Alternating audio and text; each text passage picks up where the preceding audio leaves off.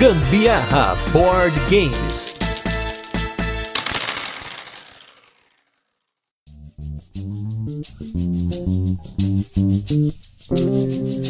Fala galera, beleza? Aqui é Gustavo Lopes, Gambiarra Board Games, hoje com mais um turno de comentários. Esse programa no qual a gente fala sobre assuntos relacionados a jogos de tabuleiro que não entram nos nossos episódios semanais. E hoje temos o primeiro turno de comentários selecionado. Esse tema aqui foi selecionado a dedo pelos nossos apoiadores lá da campanha do Catarse. Então, se você não apoia ainda o Gambiarra Board Games do Catarse, apoia lá para você ter acesso a poder escolher os temas, conversar com a gente, decidir um monte de coisa que a gente faz aqui no podcast. E o tema tema dessa semana a gente vai falar sobre boas práticas para ensinar jogos. Isso aqui é importantíssimo porque afinal, principalmente você que compra jogos, chega na sua casa, você pega aquele manual, começa a ler e fala assim: "Meu Deus, como que eu vou engajar a galera na mesa para jogar comigo?". E para isso, eu trouxe dois mestres aqui, explicadores que manjam muito de jogo de tabuleiro para variar, né? A gente sempre coloca aqui os convidados certos para o tema certo. E do meu lado esquerdo, eu estou com ele, designer de jogos de tabuleiro também muito jogador. Ele que tá com a medalha de prata hoje de participações do Gambiarra Board Games. Eu estou com Anderson Butileiro, hashtag ReleaseRio1808. Tudo bem, Butileiro? Tudo bom, Gustavo. Primeiramente, obrigado mais uma vez pelo convite. Sempre bom estar aqui. Já, já me sinto em casa, eu já abro a geladeira sem pedir pro Gustavo. Muito obrigado mais uma vez pelo convite. E, cara, é isso aí. Acho que é um, é um tema muito legal de discutir. Tem muita coisa bacana para falar, de dica. Vai ser um papo maneiro. E do meu lado direito, eu estou com o explicador. Esse cara, gente, o canal dele é só sobre isso. Então, por que não convidar o mestre, né? O cara pelo qual a gente aprende jogos, nem precisa de manual. Recentemente, eu aprendi a jogar o Brasil Imperial sem ler o manual. Aí joguei. Aí depois eu abri o manual, li o manual e falei: caraca, o cara fez a síntese perfeita, a explicação correta. Não preciso mais ler manual, vou jogar fora meus manuais. Eu estou com o Romir Paulino do Romir Playhouse. Tudo bem, Romir? Oi, gente, tudo bem, tudo bem. Obrigado por ter convidado. Você sabe que convidou, eu venho, né, Gustavo?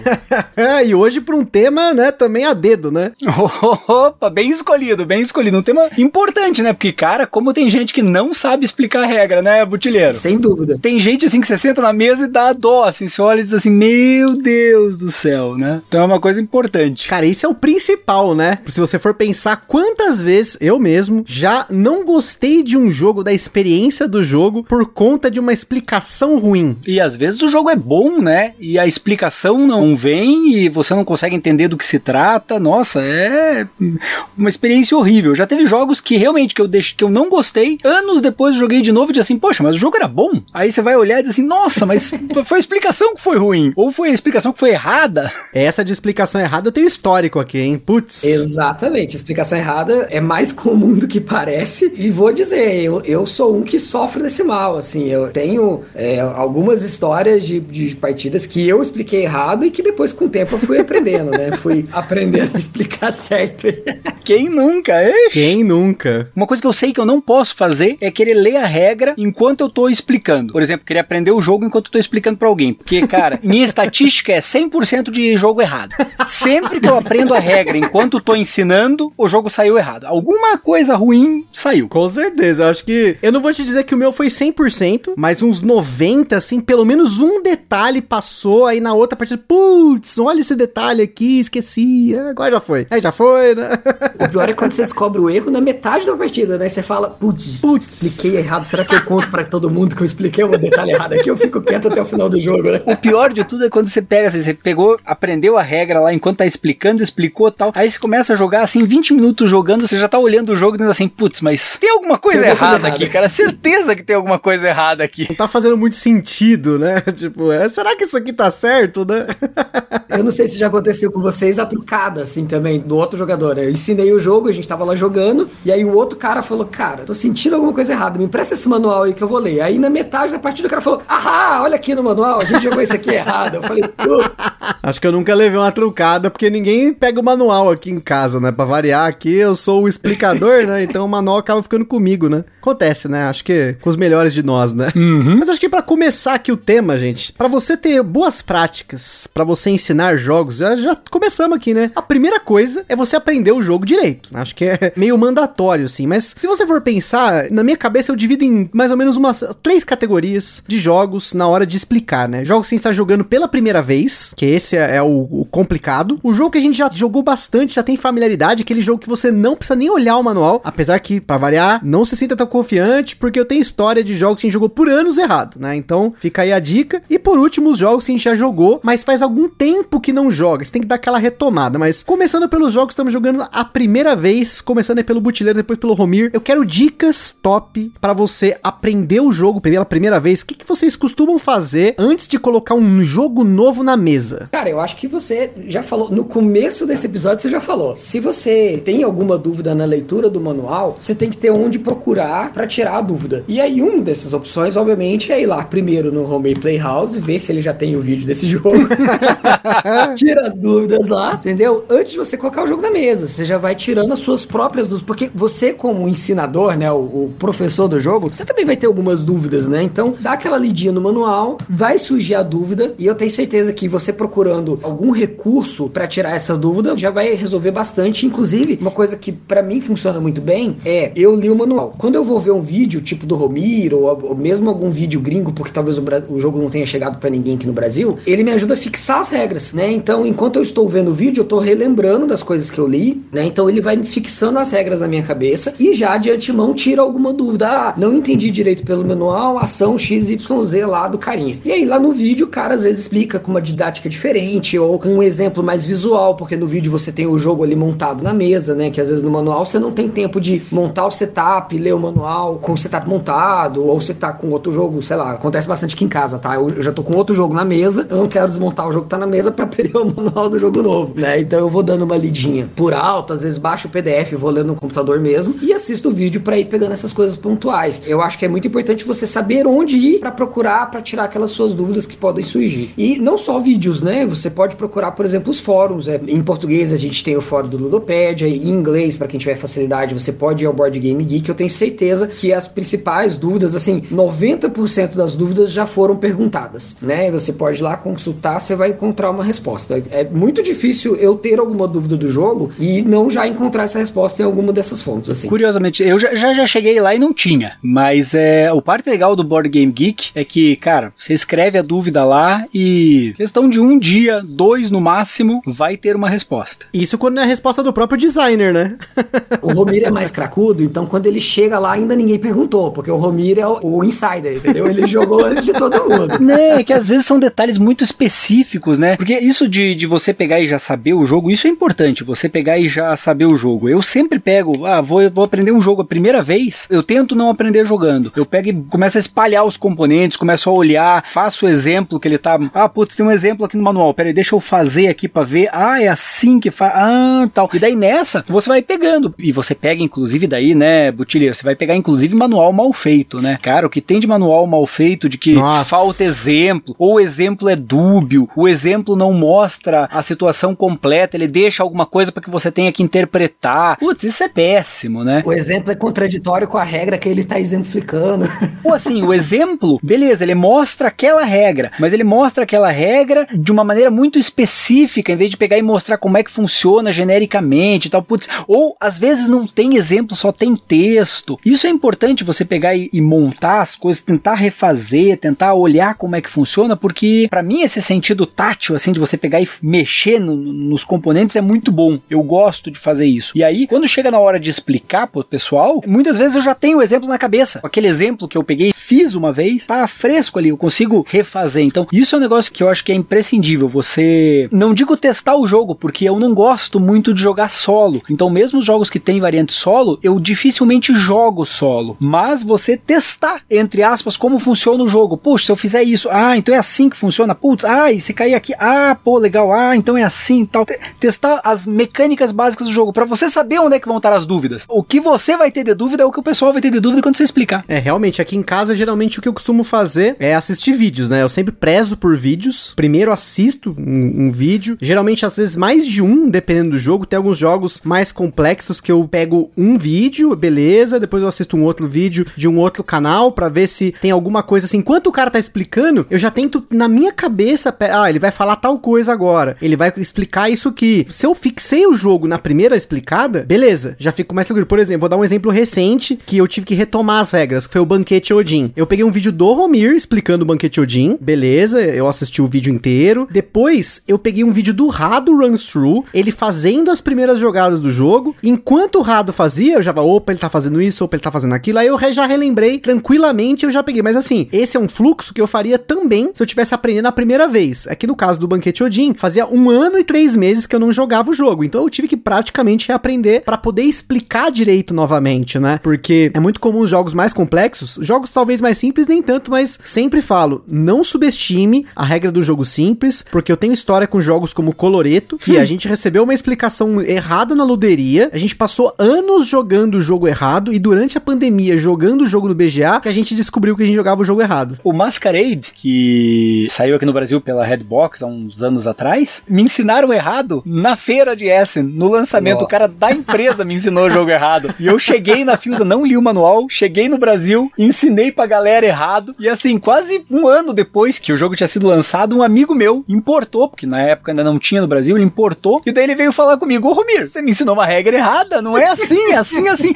Aí eu peguei, fui pegar o manual, fui ler pela primeira vez o manual daí de verdade. assim, filho da mãe, me ensinaram errado na feira. Bom, tudo bem, me ensinaram de um jeito errado que funcionava, pelo menos. Esse é o problema, quando faz sentido, né? Porque tem jogo que às vezes, por exemplo, é a primeira vez que eu tô jogando. Normalmente isso acontece com jogos mais complexos ou que tem muito detalhe de regra, que não tem player aid, que eu não tenho uma forma de verificar um resumo fácil das regras, eu vou explicar. E aí eu encontro alguma cagada no meio, assim. Às vezes é um detalhezinho besta que eu esqueci de explicar. Mas aí fica aquela dica que serve, claro, muito mais para jogos pesados, porque com jogos pesados você acaba tendo que fixar. Mas o que, que eu tenho feito bastante para jogos que eu. É a primeira vez que eu jogo. Primeiro eu aprendo o jogo, provavelmente eu pego o vídeo para poder aprender, né? Assisto um vídeo, leio o manual, explico o jogo, a gente joga a primeira vez, acabou de jogar, se não for no mesmo dia, no outro, eu passo de novo o manual ou eu assisto o vídeo de regras de novo e geralmente eu tiro fotos dessa primeira jogatina que a gente brinca aqui em casa que é o VAR, né? Tipo no futebol, né? É o nosso VAR, porque aí depois da partida eu olho as fotos, eu bato com as regras e falo, opa, legal, a gente fez certinho ou não, errei alguma coisa. Recentemente a gente teve um caso assim que foi o do Mombasa, que fazia também mais de ano que não jogava. A gente jogou e na última rodada do jogo eu cometi uma infração lá, basicamente, porque eu tava fazendo movimentos a mais do que eu tinha de pontos de movimento. E aí depois com a foto do tabuleiro, eu consegui refazer a minha jogada virtualmente para ver quantos pontos que eu realmente fiz no final. E no caso, era uma diferença bem bruta mesmo. Eu cheguei depois no dia seguinte falei assim: ó, Carol, tá vendo? Ó, você tinha perdido por um ponto, agora na verdade você ganhou por 40. Nossa. Aí fica aí, né? Agora você pode ficar feliz.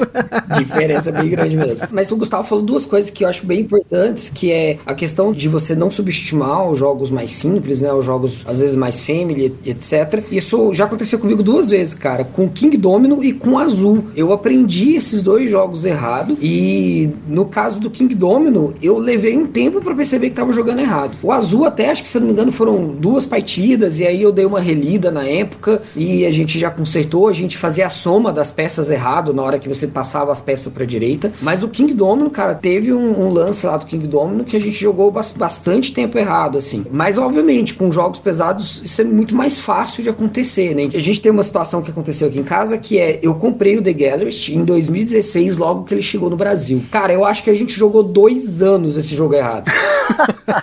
e esse é complexo e você, dependendo do erro, você não vê, né? Não, e assim, as nossas partidas estavam muito mais longas do que era para ser. Só que qual que é o rolê? A gente adorava o jogo.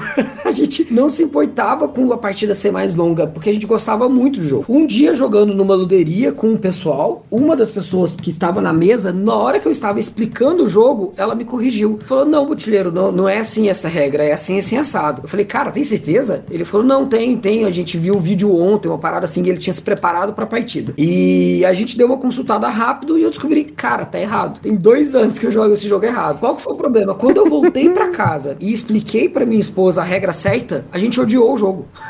Caraca! então, a gente gostava acaba do jogo com a regra errada. E pior que tem uma regra lá que é do timing, né? Que é a quantidade de meeples que acaba no saquinho, ou é a quantidade de tickets, né? Era exatamente essa regra, Gustavo. Na primeira vez que a gente jogou, a gente quase errou isso, quase. Aí quando eu vi que tava. Eu falei, não, não, peraí, peraí. Aí eu corrigi na hora e faltava um turno pra acabar o Tava jogo. acabando. Eu falei, ah, vamos corrigir. Aí corrigiu, mas assim, deu tempo. Fez exatamente essa regra, cara. Que era a questão do, do trigger de endgame ali, que ca- acabava que, como a gente tava fazendo errado, o jogo tava ficando mais longo do que era pra ser. Só que, como ele tava ficando mais longo, tava dando mais tempo da gente fazer as coisas, sabe? De crescer mais o status ali do artista, de fazer obras maiores, melhores e tal. Então a gente tava curtindo, sabe? A gente curtia o processo de tudo que a gente tava fazendo no jogo. Quando a gente acertou essa regra e o jogo ficou mais curto, foi muito decepcionante pra gente, porque eu meio que cortou o jogo na hora que tava começando a ficar bom. E tem uma regra de mid-game dele também, que é facinho de errar também, que é quando acho que acaba uma das pilhas de ticket. Faz tempo que eu não jogo, mas ó, tá vendo? Eu ainda lembro. Você ainda lembra bem, hein? Eu não lembro mais dele. Cara, o manual do The Gallerist pra mim é um dos melhores manuais, cara. Pra mim, assim, o, o The Gallerist dos jogos do Vitor Lacerda, eu acho que foi o que eu tive mais facilidade em aprender. Se eu não me engano, na época eu assisti um vídeo do Onboard, e aí na sequência, quando eu fui ler o manual, eu falei, nossa, mas que manual lindo, né? Grande Luquita. O que eu gostei do The Gallerist, eu lembro bem aqui, o The Gallerist, as ações fazem sentido com o tema do jogo, né? Ele, o, o Vital conseguiu casar muito bem o, o tema com as mecânicas que ele usou, né? Tudo faz muito sentido ali no jogo. Isso é uma parada extremamente importante pra mim explicar jogos novos, que é tentar evidenciar ao máximo o tema, mesmo que seja um jogo que o tema não é tão forte. No caso de um Luna da vida, que o tema é, tipo assim, não faz sentido algum se você for pensar nas mecânicas, talvez, mas eu tento fazer a pessoa emergir um pouco mais, porque eu acho que quando você explica, explicando o tema junto, faz mais sentido no que você tá fazendo. Ah, você tá vindo aqui porque o seu sacerdote lá, o seu noviço tá virando um sacerdote, ele tá entrando no templo, só que tiver alguém do lado lá, ele vai fofocar, ele manda o cara embora. A gente ficou, faz umas zoeiras assim, mas eu acho que faz mais sentido, né? Mano, Luna, você tá forçando a amizade e botar o tema no negócio. Tem que forçar, ué. A gente tem que tentar. A gente faz o possível, né? Se fosse o Bonfire, até passava, né, né, Romi?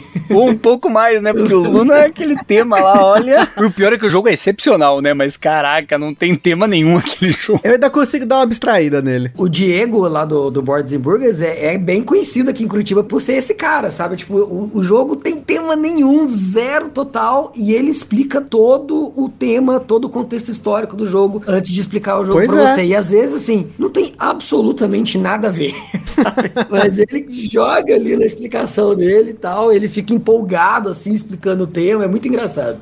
Não, mas tenta, cara. Tem que tentar. E uma coisa que vocês comentaram aí, que também é extremamente importante, gente. Se você vai jogar com alguém, né? Sei lá, vou na casa de um brother meu, vou jogar um jogo X. Eu gosto de tomar iniciativa de assistir também algum vídeo de regra. Então, se você vai explicar um jogo, ó, manda pra galera, ó, gente, tá vendo esse vídeo aqui? Se vocês quiserem assistir pra dar uma ajudada entender o jogo, vê, assiste aqui. Nem que nem seja um vídeo de regra. Manda um vídeo de overview ali, um- uma passada geral, uma resenha rápida, um vídeo rapidinho pra pessoa ver pelo menos o fluxo geral do jogo. Isso facilita muito na hora de explicar. A pessoa já ter um contato inicial com o jogo e não chegar ali, tipo, com zero conhecimento do jogo. Isso ajuda muito, muito mesmo. Isso é bem legal, só que dificilmente conheço alguém que, que faz. O pessoal acaba se fiando de que alguém vai explicar a regra. Aí azar do explicador, né? O único problema que pode acontecer é justamente esse cara ir assistir um vídeo e também aprender errado no vídeo. E aí, na hora que você tá jogando, o cara querer te falar, não, mas no vídeo que eu vi tava assim, essa.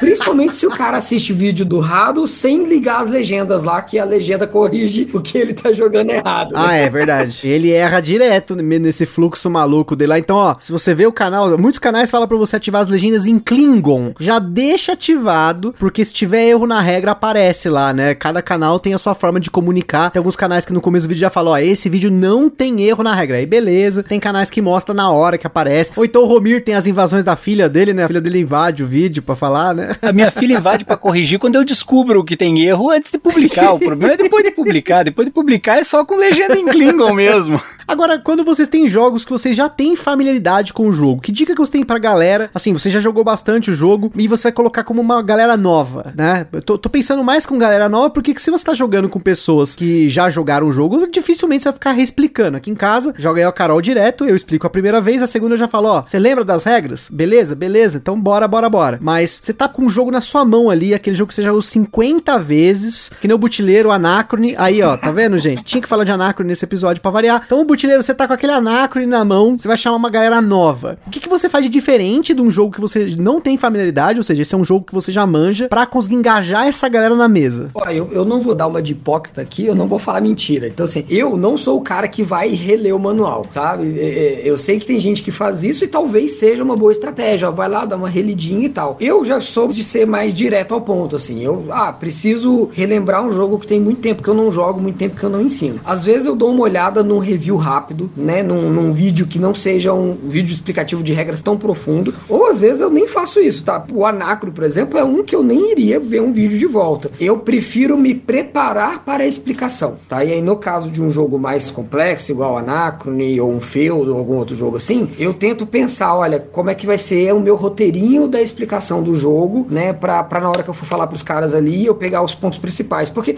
aquele jogo que você já jogou várias vezes, você meio que já tem o feeling do que, que é que vai pegar na explicação. Ó, qual que é a parte mais complexa, qual que é a parte que geralmente a galera agarra mais. Exato. Né? Então, tentar dar uma explicada mais detalhada nessa parte, falar muito bem assim, olha, na hora que você vai somar os pontos no final do jogo, essa área aqui é uma das que mais dá pontos, então presta atenção aqui que eu vou explicar. É, esse aqui funciona assim, sem assado, entenderam bem e tal. Então eu gosto de reforçar bem alguns pontos que eu já sei por experiência que são pontos importantes e que pegam, né? Talvez por uma complexidade de regra ou talvez por uma questão de estratégia de jogo. Eu não gosto de ficar mudando muito dicas de estratégia porque eu gosto da, da pessoa sentir o jogo primeiro, né? Até porque pode ser que a minha estratégia realmente não seja melhor, o cara vai lá e faz uma estratégia melhor e ganha o jogo. Mas se é um ponto em que eu acho que é fundamental, né? Por exemplo, olha, o Anacrone é um jogo sobre voltar no tempo. Cara, você vai ter que voltar no tempo em algum momento do jogo. Você pode fazer um jogo inteiro sem voltar no tempo, mas é muito provável que o cara que conseguiu voltar no tempo vai pontuar melhor que você. É assim, 90% de chance. Então presta atenção aqui, como é que você faz para voltar no tempo? É, isso é uma coisa que a gente sempre tenta aqui em casa, é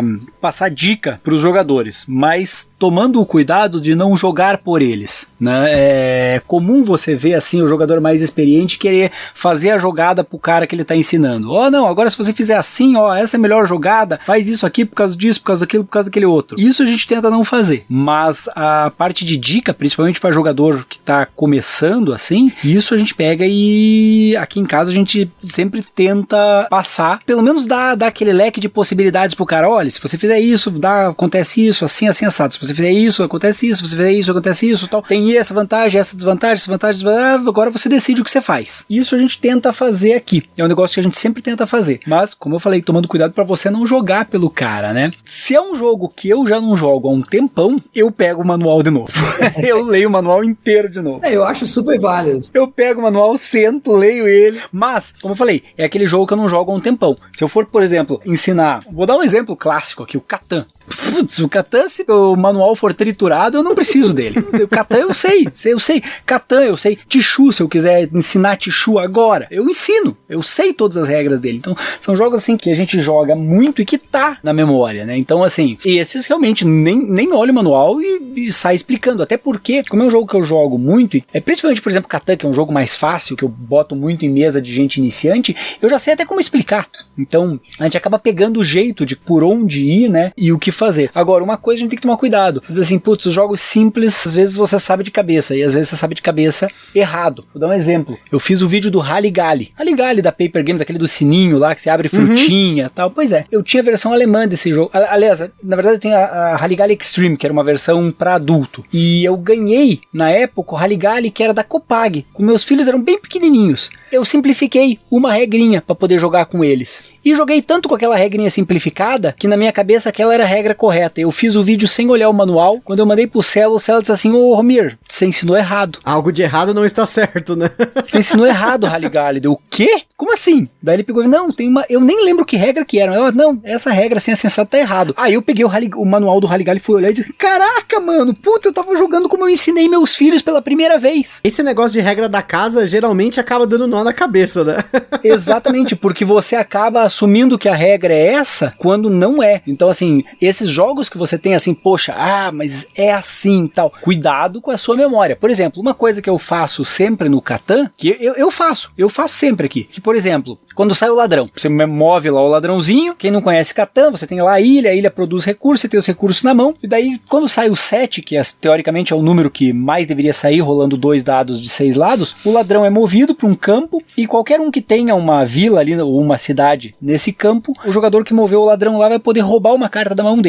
E o roubo é feito às cegas. O cara pega, estica a mão de cartas para você e você tira uma. E eu sempre jogo que é o seguinte: ah, putz, eu movi, vou roubar, por exemplo, do butilheiro. Butilheiro, vou roubar de você. O butilheiro, você tem um trigo aí? Quer me dar um trigo? Faz uma negociaçãozinha ali. Se você tiver de acordo que o trigo tá bom, tá bom, você me dá o trigo, eu fico feliz porque era o que eu queria, você fica feliz porque roubei um negócio que não te fazia tão mal, tá valendo. Ah, não, não quero. Ah, tudo bem, então vamos roubar. Daí eu pego e roubo uma carta aleatória. Essa é uma regra que eu uso. Eu acho justa, eu gosto de jogar assim. Só que eu tenho que tomar cuidado. Isso não é uma regra do manual. Se eu tô ensinando alguém pela primeira vez, eu não posso pegar e ensinar isso para ela. Então isso é uma coisa que assim, a, a memória da gente muitas vezes prega peças na gente. De que a regra certa é a que a gente sabe e às vezes não. A regra que a gente tá jogando é a regra que a gente mesmo inventou, a regra da casa, né? Então isso tem que tomar cuidado. É, eu, eu tenho uma experiência que aconteceu que foi bem ruim, exatamente numa situação assim, Romiro, de um jogo que a gente foi jogar, um grupo a gente foi aprender um jogo novo.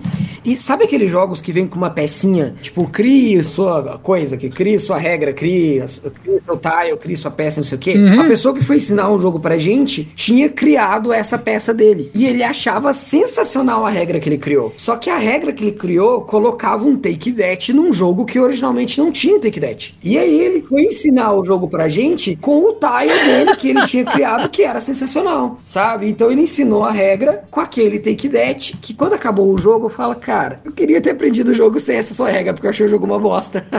Na cabeça do cara, ele, ele tinha feito uma regra fenomenal. E eu entendo, ó, se, o, se o grupo dele, que ele tá acostumado a jogar, gosta do Take That e ele pegou um jogo sem e conseguiu colocar o Take That do jeito dele e funcionou para ele, legal. Mas ele vai ensinar para um outro grupo, não coloca a regra na casa, não coloca a regra que ele inventou. Exatamente, ensina a regra pura. Exatamente. E aí foi muito frustrante essa partida porque a gente não gostou por causa do, do Take That que tinha no jogo. Muitos anos depois eu fui jogar de novo o jogo, inclusive eu cheguei a comprar o jogo porque eu queria muito ter a experiência de volta, achei ele barato, etc, numa oportunidade e fui jogar o jogo e a gente gostou demais do jogo, né? Na, na, depois quando a gente teve a experiência mesmo de fato com aquele jogo. E essa pessoa, eu tô acostumado a jogar já, já joguei outras vezes com essa pessoa e já vi ele com regras da casa em outros jogos. Ele traz a regra que ele tá acostumado a jogar para ensinar o jogo pra gente. Inclusive, teve uma postagem dele no, Ludopedia vários anos atrás, uns 5, 6 anos atrás, falando de uma dessas regras da casa que ele tinha feito. E, cara, essa publicação dele lá no Ludopedia deu muito pano pra manga, assim, deu uma discussão muito grande da, da, da, regra que ele tinha criado lá e tal, que ele achava super legal, mas que a comunidade não curtiu muito a regra dele, assim. E é complicado disso porque, assim, a gente que hoje traz pessoas pro hobby, né, ainda mais pessoas são iniciantes, pessoas que nunca jogaram nada, você ter uma boa prática para ensinar o jogo de tabuleiro corretamente, com as regras certinha, é uma forma até de, da pessoa ter uma experiência legal, porque como eu comentei nessa finada luderia, que eu geralmente, é, para mim é a luderia Voldemort, porque eu nunca cito o nome dela, né? Mas vocês sabem que ela existe que um dia ela faliu, ela não existe mais, né? Mas na época que a gente frequentava essa luderia, nós tivemos muitos problemas de jogos, que nós tivemos experiências ruins, primeiro, porque eu aprendi as regras do jogo, cheguei lá, o cara explicou errado e queria discutir comigo, foi o caso do Azul. Quando ele saiu da mesa, a gente jogou com a regra que eu sabia. A hora que ele explicou, eu falei, não, cara, essa é o que você tá falando tá errado. Não é assim que funciona. Eu assisti o vídeo de regras, assim, ele, não, não, mas eu já ensinei esse jogo várias vezes. É assim, assim, então eu tive uma experiência desagradável com a pessoa. E sempre, né, que essa luderia ia mostrar um jogo novo, que pegava o jogo novo, o cara queria explicar. E aí, teve uma segunda situação que ele ensinou o jogo errado, a gente achou o jogo uma bosta. Depois, quando foi jogar de novo, descobriu que o jogo não jogava assim. E teve uma terceira que foi pior pior ainda, que foi, eu falei, eu quero jogar Elder Sign. Aí o cara falou, putz, esse jogo faz muito tempo que ninguém ensina isso daí e tal, não sei o que, aqui não dele. Falei, tudo bem, se você quiser, eu pego aqui, eu dou uma olhada no manual. Ele, não, não, pera aí que eu vou, vou lembrar aqui, vou lembrar. Aí o cara ficou uma meia hora parado lendo o manual na minha frente. Eu e a Carol lá querendo fazer alguma coisa, jogar alguma coisa. E aí, quando ele foi ensinar, ele ensinou a regra totalmente errada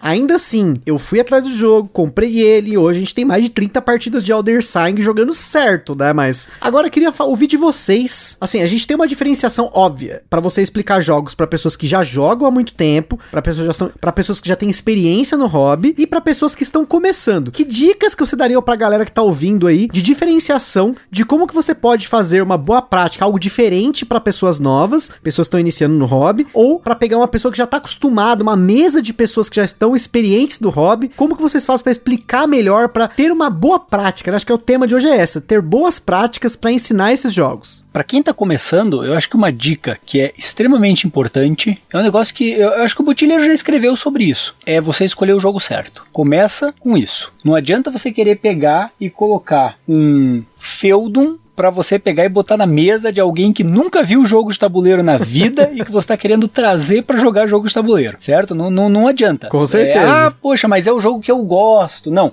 eu já cometi esse erro várias vezes. Com gente que está começando, você não pode botar na mesa o jogo que você gosta. Você tem que botar na mesa o jogo que vai fazer aquela pessoa feliz. Por mais que não seja o teu jogo favorito. Com o tempo, você vai conseguir daí botar o teu jogo favorito na mesa com aquela pessoa. Começa por aí, né, Butiller? Você escolher o jogo certo.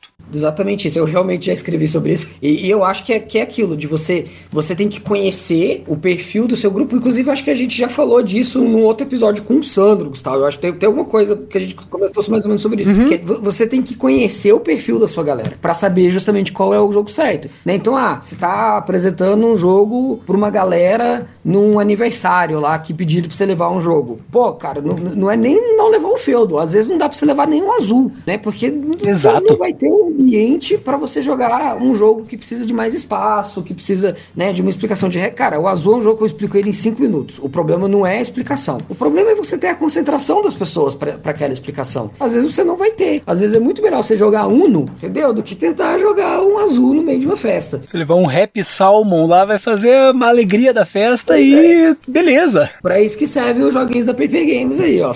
Faz uma coleção igual o Gustavo, tem uma coleção de joguinhos da PP Games, que você leva ali o, aquele Six Stick ali, cara, serve jogar praticamente qualquer lugar. E, e por outro lado, também tem aquilo, assim, às vezes a gente fica na cabeça que, putz, estou indo num evento, num evento de board game, lá todo mundo vai ser cracudo, vou levar jogão pesado. E, cara, mesmo assim, às vezes não é o melhor ambiente. Já aconteceu comigo, deu, da, a gente tem aqui os eventos em Curitiba, né, do Boardsenburg, para quem não conhece. O Boardsenburg, o canal do Sandro, do Diego, da galera, começou como um evento de jogos. A gente levava os jogos para jogar lá. E eu já tive uma experiência de levar um jogo pesado achando que o perfil da galera que estaria lá seria dos jogos pesados e me enganei redondamente. Era um evento que estava aberto para participação de todo mundo, inclusive de pessoas iniciantes no hobby. E aconteceu de sair na minha mesa pessoas iniciantes. Eu fiquei assim, cara, eu só trouxe jogo pesado, como é que faz, né? Fodeu. E agora? é você tentar entender que às vezes o jogo pesado é o jogo para você jogar na sua casa com seus amigos. Ou, inclusive, o contrário, tá? É, é por exemplo, com, com os meus pais, você pode pensar assim: não, o botilheiro vai jogar com os pais dele, ele vai levar uns party game. É justamente o oposto. A minha mãe adora jogar jogo complexo. Para ela, quanto mais complexo o jogo, claro, a minha mãe não joga jogos super pesados. Ela não joga os Vital Lacerda, ela não joga os 18x. Mas a minha mãe, ela gosta do desafio, né? Ela gosta de um euro de maquininha de pontos, etc. Uhum. Né? Então eu conheço o perfil dos meus pais. Eu sei que eu posso levar pros meus pais e jogar um Marco Polo com eles. Eu posso jogar um Stone Age com eles que eles vão curtir, né? Então eles gostam desse nível de desafio. Então você conhecer o grupo para daí levar o jogo certo, né? Como o Rami bem disse aí. Exatamente. Você colocar o jogo certo na mesa é meio caminho andado, né? Meio caminho andado. Porque, assim, se você pegar e botar o jogo errado, não adianta você ter uma boa explicação. O pessoal não vai prestar atenção, vai se distrair, não vai estar tá afim de jogar até o final e não vai ter uma experiência legal no fim das contas. Não, realmente concordo muito com o Romir, porque já passei por situações muito parecidas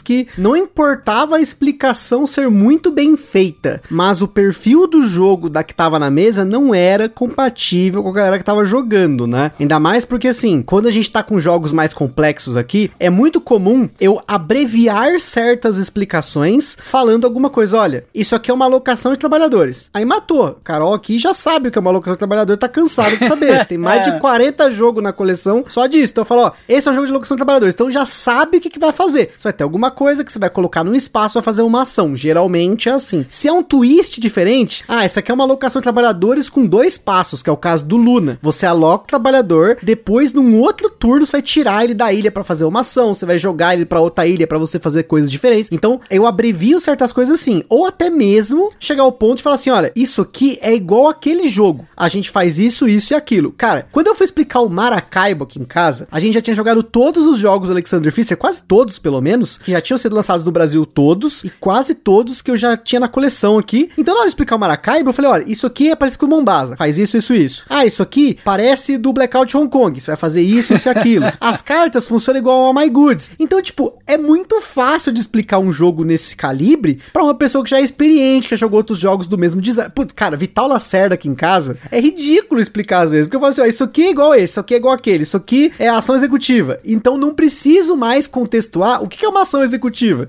Que já, na verdade, eu chamo ação executiva tudo hoje que é ação extra em jogo. Virou ação executiva. A gente tava jogando Arnak essa semana, o aqueles assistentes do Arnak que você pode usar a qualquer momento é ação executiva. Ó, isso aqui é ação executiva. Ah, a carta que tem o rainho, ação executiva. Tudo é ação executiva. Virou prática nossa aqui. Agora, se eu chegar pra minha sogra e falar que é uma ação executiva, ela não vai entender, porque ela não, não conhece esse conceito, né? Tipo, o que, que, é isso, né? Mas quando eu tô explicando para pessoas que nunca jogaram ou que jogaram pouco, né? Hoje eu não posso falar que minha sogra e minha cunhada jogaram pouco, porque minha sogra tem quase 70 jogos, se eu não me engano, e a minha cunhada já jogou mais de 100. Então na hora que eu vou explicar alguma coisa, eu sei que elas já jogaram bastante coisa, mas ainda assim é diferente quando a pessoa tá imersa no hobby e fica com esses termos na cabeça, né?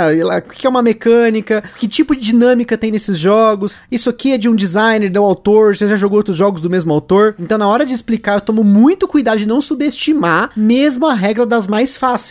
Inclusive, é uma coisa bacana porque a gente tem às vezes jogado jogos com elas que são um pouco mais complexos, um Marco Polo, um Brass. Então na hora de explicar, eu tento dividir o jogo em fluxos e mostrar às vezes um fluxo, né? Recentemente nós jogamos o Brasil, vocês já devem ter ouvido o cast do Brasil. Quando eu fui explicar o Brasil, cada uma das sete ações eu simulei no tabuleiro. Então eu colocava ali, ó, como funciona a ação de convocar? Você tira o seu bonequinho que tá aqui, coloca no mapa tal lugar e compra uma carta. Então eu mostrava fisicamente que eu tava fazendo. Esse, essa outra ação, que é manufaturar, eu pago esse recurso que já tem que estar tá em algum lugar ou no mapa no seu tabuleiro, eu faço esse upgrade e eu tenho que escolher uma, uma nova ação. E para que, que eu tô fazendo isso? Porque no turno futuro, provavelmente, eu vou usar essa ação e ela tá com uma variante mais forte. Então, explicando os fluxos do jogo, elas aprenderam muito fácil. O Brasil, acho que foi um exemplo, assim, do, dos jogos de médio para cima, né? Foi o que elas melhor aprenderam aqui em casa. Eu ensinei, assim, tranquilamente, só fazendo fluxos pequenos no tabuleiro e tentando, olha, isso aqui tem uma sinergia mais ou menos com isso. Se você fizer isso, provavelmente você já tá pensando nisso aqui. Então, foi muito fácil de explicar, né? É, mas você fez uma outra coisa que, que você falou aí que eu acho que também é muito importante, mas que dá uma preguiça de fazer, que é mostrar os exemplos. Muitas vezes você pega um jogo mais complexo, por exemplo, o próprio Brasil. Dá um certo trabalho você montar aquele jogo, né? Dá um certo trabalho você pegar e montar, embaralha, faz, aí separa as cartas, tá, piriri, pororó, daí depois, ah, poxa, mas daí se eu pegar e mostrar o exemplo de revelar as pecinhas, ou se eu pegar e começar a mostrar as cartas de quadro, todas elas como é que funciona, vou ter que embaralhar, remontar de novo. Sim, vai ter, mas se você fizer mostrar os exemplos, é por mais que você tenha desmontado seu tabuleiro, você vai ter que fazer a preparação de novo, vale a pena. Olha, faz uma diferença pegar e efetivamente mostrar os exemplos no mapa, mesmo que isso destrua a preparação que você já estava com ela pronta, para você ter que fazê-la novamente. É, então, aqui é, é, bem comum eu fazer isso, assim,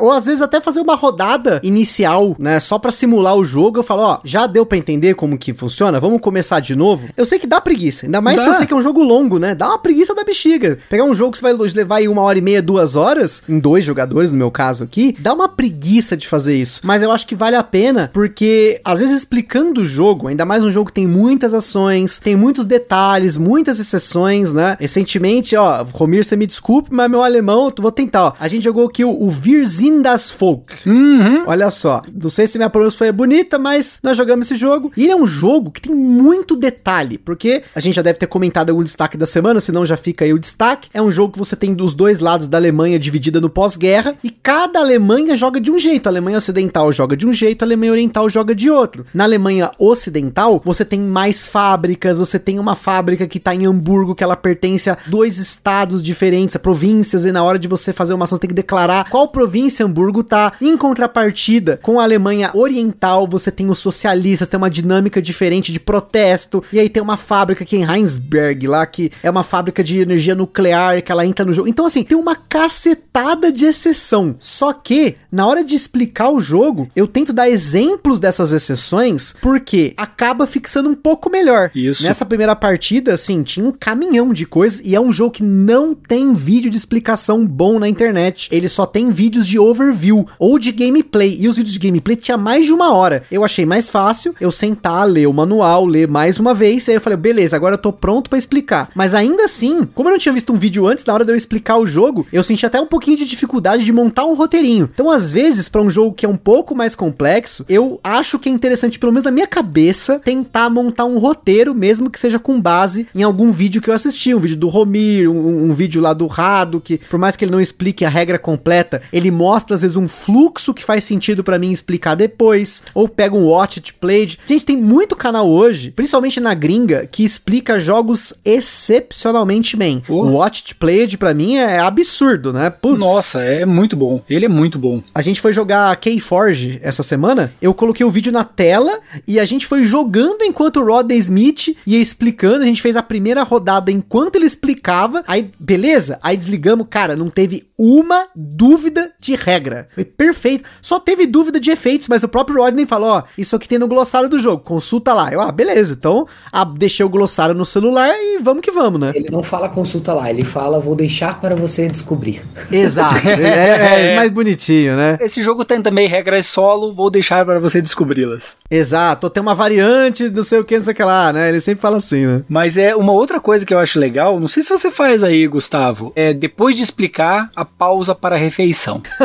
se eu tô explicando um jogo que eu sei que vai demorar duas horas de jogo, mais uma hora pelo menos de explicação, aquele jogo mais complexo, que vai demandar mais tempo, eu sempre explico ele. Quando eu terminei a explicação, aí beleza, então agora vamos fazer a pausa, daí a gente vai, come o lanchinho tal, ou faz a janta tal, beleza. Aí a gente volta, eu faço um recap, daquele recap daí de 10 minutinhos só, sabe? Do, ó, então vamos lá, só para relembrar, é assim, assim, assado, tal, tem isso, detalhe importante é isso, isso, isso, isso, beleza? Vamos lá então. Uma coisa que eu aprendi é que assim, se você tá explicando um jogo que precisa de 40 minutos, uma hora de explicação, cara, chega no final dessa uma hora, tanta informação que o pessoal recebeu que eles estão estafados. é sério, é sério. É muita informação chegando, o pessoal tá de saco na lua. Aí eles é, vale a pena dar uma pausa, nem que seja 10 minutinhos, dá aquela pausa, beleza? E daí você consegue pegar e jogar fluxo do jogo tranquilo, mais duas horas de jogo, duas horas e meia, três de jogo tranquilo daí. Isso é uma coisa que eu procuro fazer consistentemente para jogos mais complexos. Aqui é um pouco diferente. A gente geralmente pausa no meio. Então depois que eu explico o jogo, a gente faz as primeiras duas, três rodadas. Depende muito do jogo, né? No caso de um Clickerion aí, que tem sete rodadas, eu refaço um recap, porque inclusive fica aí a dica, você já deve estar tá ouvindo aí, Carol já sabe, vai ter que jogar Clickerion uma vez por mês, depois do cast lá que a gente fez, né? Vocês, quem ouve sabe do que a gente tá falando, se não, volta aí no top 5 jogos que nós jogamos em 2021. Tem aí uma zoeira que a Carol fez ao vivo comigo sobre o Clickerion e eu deixei aí no cast. E aí, para jogar o Clickerion de novo, com certeza, é uma explicação um pouco longa. A gente joga uma, duas, três rodadas. Na terceira rodada, se tiver com fome, ó, vamos fazer uma pausa, comer um negocinho, depois a gente volta. Porque aí eu sei que eu expliquei, teve as primeiras rodadas, já deu uma fixadinha ali nos primeiros fluxos de jogada. Uhum. Aí, beleza, faz uma pausa, né? Recupera ali, dá um fôlego, dá uma mijada, né? Tal, né? Aí depois, bora continuar o jogo, né? Agora, Butileiro, eu sei que você está quietinho aí, tá só observando você, game designer. O que, que você pode falar pra gente do outro lado, né? A gente tá falando aqui de explicar os jogos, né? De ensinar os jogos, mas você, como game designer, o que, que você enxerga hoje na hora de você pegar um manual desse e explicar o jogo? O que, que muda para você na hora de você explicar? Você tenta colocar um pouco do seu vocabulário que você aprendeu aí na, enquanto designer de jogos ou você separa isso? Como que funciona isso para você? Cara, na verdade, é duas coisas, assim. A primeira é que uma coisa que o Romi falou bem logo no começo com relação a, ao manual, né? Que muitas vezes o manual ele pode mais atrapalhar do que ajudar. Então eu, eu sempre prezo por ter um bom manual, vamos dizer assim, né? Ter um, um manual que está bem descritivo, bem explicadinho. Mas da minha parte, explicando, eu acredito que é dar exemplos de coisas que podem realmente acontecer na partida. E tem uma outra coisa que eu acho que é muito bacana de você fazer é existem alguns termos que são muito do nicho, né? Que às vezes quando você fala, fica muito claro para quem tá acostumado a jogar, mas que às vezes é como se você estivesse falando grego para quem nunca, nunca jogou o jogo. Então você fala assim: olha, então você vai ali, pega aquele tile e faz não sei o que. Aí o cara olha para você com a cara de: o que, que é tile? Tile? que diabo é isso? É de comer? então, né? Então eu acho que é muito importante você fazer a tradução dos termos pro. Eu vou usar uma expressão que o Gustavo usa muito, que é pro afegão médio. Né? Então... Boa, boa, obrigado, Butileiro, obrigado.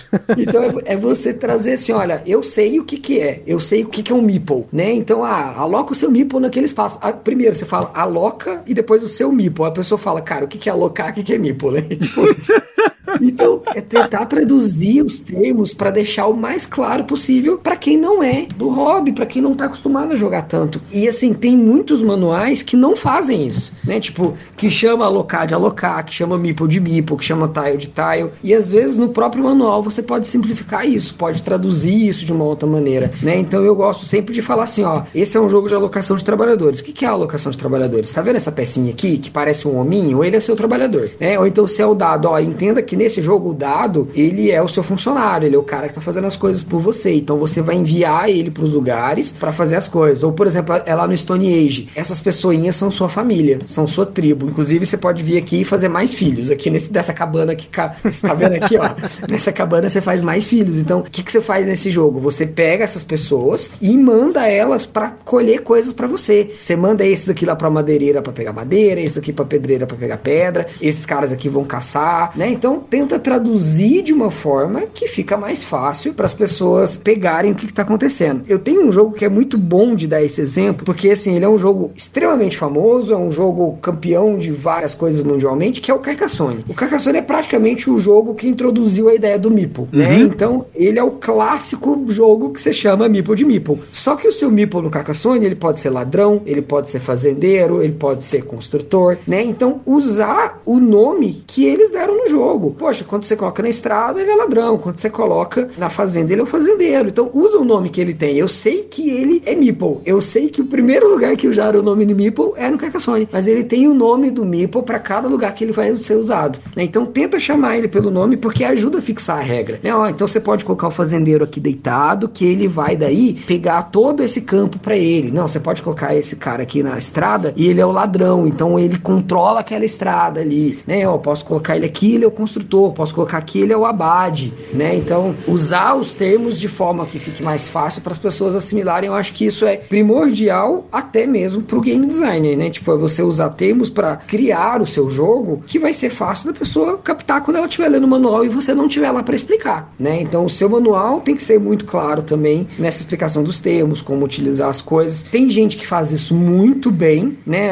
Assim, eu, quem já me ouviu outras vezes aí no podcast, sabe que eu não sou muito fã dos jogos do Mas, cara, tem uma coisa que você tem que falar. O, os manuais dos jogos do Vlad são muito bons, né? Porque ele te contextualiza, ele dá nome para as coisas, ele te dá exemplos e te joga para entender a regra com a forma como ele escreve o manual. Eu nem sei se é o Vlada mesmo que escreve os manuais dele, tá? Mas sempre tem a carinha dele lá aparecendo que é ele. Mesma coisa o UV, né? Todo o manual do UV tem lá o rostinho do UV te dando alguma dica. Eu não sei se é o UV de verdade que escreve aquele manual, mas ele ajuda a te conduzir durante a explicação do manual, que eu acho que é fenomenal, assim. É, isso é bem legal, né? Você contextualizar o jogo, você consegue contextualizar as coisas e pegar e mostrar, trazer um exemplo que seja mais real, né? Isso facilita muito a, a compreensão, né? Não, com certeza. E os manuais do Valor tem umas piadinhas ali, tem uma zoeiragem, né? Quando eu fui explicar o Galaxy Trucker pela primeira vez, eu não quis explicar do meu jeito. Eu expliquei exatamente como tava no manual. Eu praticamente li o manual, porque tava tão divertido explicar com o manual do Galaxy Trucker, que eu falei, cara, não preciso preciso pensar em outra explicação, eu vou só ler aqui. Já no Dungeon Lords eu já achei que ficou um pouco pesado, o manual é maior, não tem tanta piada, né? Mas o Galaxy Trucker eu já achei mais palatável usar a explicação do manual. E aí pra gente finalizar aqui, já que a gente já englobou, como você explicar jogos novos, jogos que você já jogou, retomar jogos que você faz muito tempo que você não joga, um pouco da diferença de você poder explicar para jogadores que já estão acostumados, para jogadores novos. Pra gente finalizar aqui, dicas que vocês dão pra galera que tá ouvindo durante a partida e também após a partida, para você dar aquela fixada nas regras, para confirmar que tá tudo certo e fechar com aquela chave de ouro para que aquele jogo fique na cabeça dos nossos amantes com potencial dos jogos de tabuleiro, mas estão descobrindo através da sua explicação da sua mesa. A primeira coisa que eu vou falar é uma frase que eu gosto muito de frisar ela, que não é sobre vencer, mas é sobre se divertir. E eu acho que é muito importante para a pessoa que está ensinando o jogo ter isso na cabeça dela, que ensinar um jogo não quer dizer que você tem que ganhar aquele jogo das pessoas. O mais importante é que as pessoas que estão na mesa estejam se divertindo junto com você e que você se divirta junto com as pessoas. Uhum. E às vezes isso vai ter dois fatores. O primeiro é que você tenha consciência de que as regras estão bem explicadas, o jogo está bem explicado e as pessoas sabem o que elas estão fazendo, porque eu acho que seria é muito chato quando você não explica bem e aí você ganha o jogo e aí, cara, é óbvio que você ganhou o jogo, você não explicou bem, as outras pessoas não sabiam direito o que, que elas estavam fazendo. Então, o explicar bem me faz pensar que eu estou jogando com uma pessoa do mesmo nível, né? Então, eu estou jogando com alguém que sabe as regras bem, porque eu expliquei bem e agora ela é um adversário, né, que está jogando no mesmo nível que eu. Eu acho isso essencial para minha diversão. E aí eu zero me importa em vencer ou não. Se a pessoa vence, inclusive, eu ainda fico com aquela sensação, cara, expliquei tão bem que a pessoa ganhou. né?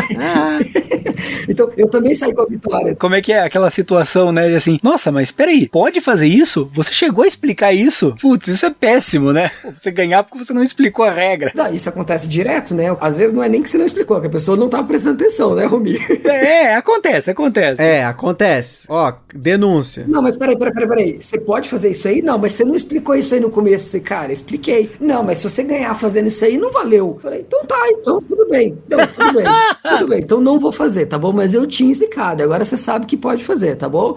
É, mas então assim, eu acho que é muito importante você saber que aquele momento é um momento de diversão, que a vitória não é mais importante do que se divertir no jogo, né? E assim, inclusive eu vou falar uma outra coisa que talvez seja contraditória a tudo que a gente tá falando aqui, mas que é, cara, se às vezes você sentou na mesa e explicou uma regra errada, mas todo mundo se divertiu, não se martirize, sabe? Não fala, putz, expliquei o jogo errado, nossa, foi uma bosta a partida. Cara, acontece de explicar errado, ninguém tem a regra de 500 jogos na cabeça, talvez o Romir. Não, não, não, não, não, negativo.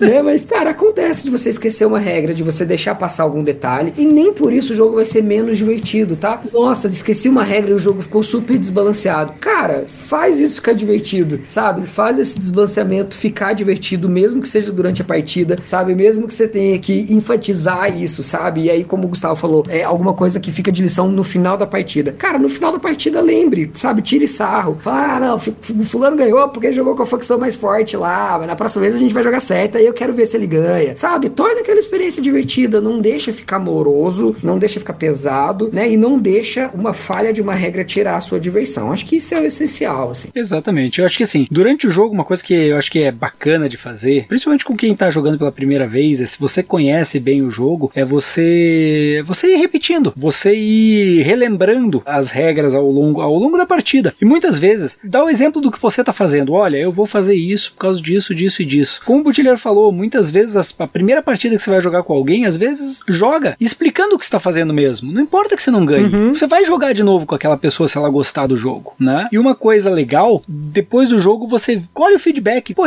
ficou legal as regras, foi legal, explicou, gostou do jogo. Isso vai melhorar para você explicar numa próxima vez e vai melhorar para você conhecer com quem você está jogando para você colocar o jogo certo da próxima vez, que é aquilo que eu falei lá no início, o jogo certo para a pessoa certa. Não, eu concordo com tudo que vocês comentaram. Inclusive, já comentei aqui várias vezes que eu prefiro perder um jogo por explicar uma estratégia, dar uma dica, cantar uma jogada, do que ganhar com a pessoa sem saber o que ela tá fazendo. Isso aí, sem dúvida. Apesar de que acontece às vezes aqui, de eu explicar o jogo, falar tudo certinho, aí depois, nossa, mas dá pra fazer isso? pois é, dá pra fazer. E eu expliquei. Falei, tal, tal, tal, beleza. Aí a gente negocia. Até porque é uma atividade social, é uma negociação ali na mesa. Às vezes fala assim, ah, você pode voltar isso aqui então, mas depois, ó, vou fazer tal coisa. A gente faz umas zoeiras assim, porque como o Butler falou, gente, nós estamos jogando por para jogar, para se divertir. Se teve uma regra errada, se alguém fez alguma coisa que não podia, depois você viu tarde demais. Eu às vezes ajudo aqui em casa, falo assim, olha, eu vi que você fez tal coisa errada naquele turno agora que eu lembrei que você fez, era para você ter ganhado isso, ó. Pega aqui então. Não que eu seja a pessoa que fica auditando todo mundo o tempo todo, mas eu tô sempre prestando atenção para ver se as pessoas estão jogando certo e se elas estão se divertindo, se tá fazendo sentido para elas o jogo. Porque às vezes a, a, acontece várias vezes, às vezes com jogos complexos aqui, Carol para e fala assim: olha, eu não sei o que fazer. A gente, peraí, para, para. Aí, vamos refletir aqui. O que, que você já fez, o que, que você não fez, o que, que você pode fazer? Olha, se você fosse fazer isso, você pode fazer isso, isso, isso. Se for nessa ação, ela vai te dar um desdobramento tal. Essa outra ação, desdobramento tal. Provavelmente eu faria essa daqui. Então, assim, eu dou dicas mesmo que eu perca por isso, mas eu não perco a diversão, que para mim é o mais importante. Acho que para vocês que estão ouvindo aí, é o mais importante. Acho que é isso aí, pessoal. Queria fechar aqui então agradecer nossos convidados para esse cast muito bacana com muita dica para vocês aí de como ensinar jogos de tabuleiro para pessoas, as boas práticas aí para ensinar. Tem alguns exemplos de coisas que a gente já fez, que a gente fez errado, que a gente fez certo. E eu queria que vocês aí que estão ouvindo também dê suas dicas aí, manda pra gente lá na Ludopedia no comentário, ou se você é apoiador, gostou desse tema, inclusive foi um dos que votou no tema, ou que não votou também, mas gostou do cast, comenta lá com a gente o feedback, porque é importante pra gente que esses temas tenham relevância para vocês, sejam temas de dicas, sejam temas históricos, entrevistas, né? Tudo aqui a gente tenta criar um conteúdo bacana para vocês. Então, muito obrigado, Butileiro, e muito obrigado, Romir, por esse cast. Então tá, Gustavo, brigadão mais uma vez pelo convite. Espero que vocês tenham curtido as dicas aí. Acima de tudo, nós somos jogadores, né? Então, mesmo que é, a gente crie jogos ou crie conteúdo, a gente também gosta de sentar na mesa, jogar, aprender bem o jogo. Então, a gente quer que todo mundo se divirta na mesa né, e tenha um, um tempo bem gostoso. Então, eu espero que vocês tenham curtido as dicas. E é isso aí, gente. Forte abraço, até uma próxima. Isso aí, bom, obrigado pelo convite, né, é, Gustavo? É, sabe que, como eu falei, né, cara, só chamar que a gente vem aí. Falar sobre jogo é uma coisa que você sabe que eu adoro, né? Eu gosto quase tanto quanto jogar.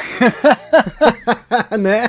Não, realmente, olha, eu espero que a gente tenha realmente ajudado o pessoal aí. Se tiverem algumas outras dicas, manda pra gente, porque a gente também tá aprendendo, né? A gente também aprende muito com o pessoal que, que dá o feedback pra gente, né? E, bom, gente, boa jogatina para todo mundo, tá bom? E como sempre, pessoal, se for jogar Lisboa, siga a dica. Veja um vídeo de regras, joga o jogo, acabou a jogatina, veja o vídeo de regras de novo e joga de novo na mesma semana. Seja hashtag Tingusta, repita o jogo várias vezes, porque essa é a melhor forma de você jogar direito os jogos aí, né? Mas é isso aí, pessoal. Aquele forte abraço e até a próxima.